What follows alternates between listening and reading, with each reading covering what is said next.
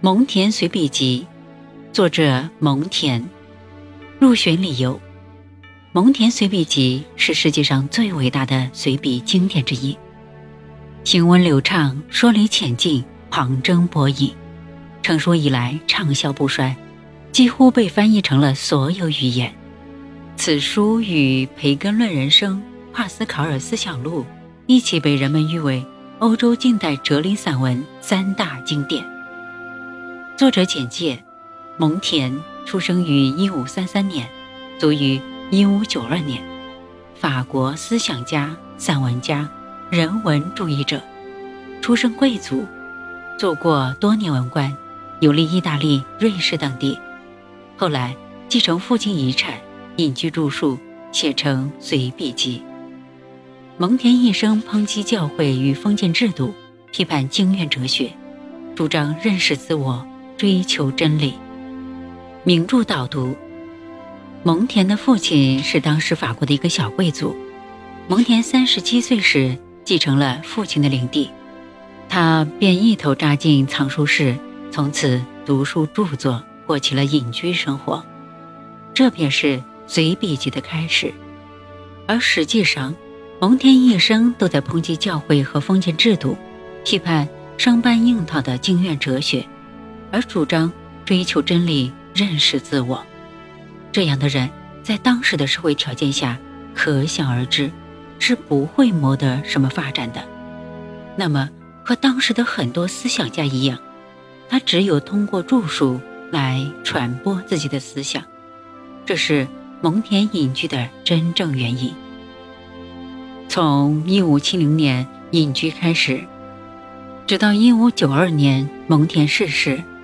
他史功笔耕不辍，以及敏锐的人生感悟能力和洞察能力，以及丰富的知识，记录和阐述了他对人生方方面面的感悟和思考，充分表现了他的人文主义思想。这样就有了《蒙恬随笔集》，他留给后世极其宝贵的思想宝库。《蒙恬随笔集》共一百零七章。篇幅达百万字，是一部名副其实的思想巨著。这部巨著内容包罗万象，在蒙恬娓娓道来的信手闲笔下，丰富的书本知识和生活经验合于一体，恰到好处地阐释了作者对人生的感悟和思考。他以睿智的思想，以时而恬淡、时而犀利的笔法，在作品中汪洋恣肆。思考大千世界，探索人与人生的意义，更以一个人文主义者的全新身份，肯定人的价值和欲望，肯定人性和自由，同时又批判教会和封建制度，抨击旧有的权威，这使得这部作品处处闪烁着人文主义思想的光辉。因此，后世的文学批评家甚至认为。这本书是16世纪各种知识的总汇，并称其为生活的哲学。蒙恬历来以博学著称，对日常生活的种种现象、传统习俗、人生哲理等无所不谈。具体论述涉及友谊、爱情、教育、善恶、生死、信仰、男女、文化、旅行等诸多方面。在论述过程中，又旁征博引许多古希腊、古罗马作家的论述，使得《蒙恬随笔集》读起来就如同在与许多先贤对谈，知识哲理具备，又不乏亲切感。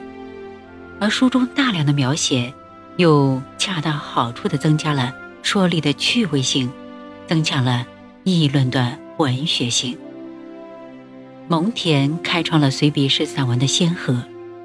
法国天文学家德利尔曾这样评价他：“他善于像哲人那样讲话，像朋友那样谈心。”这是对《蒙恬随笔集》语言和论述问题的方式最巧妙的评价。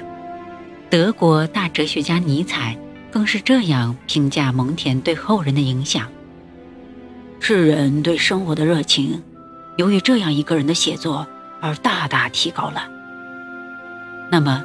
不管生活的热情是多是少，读蒙恬吧。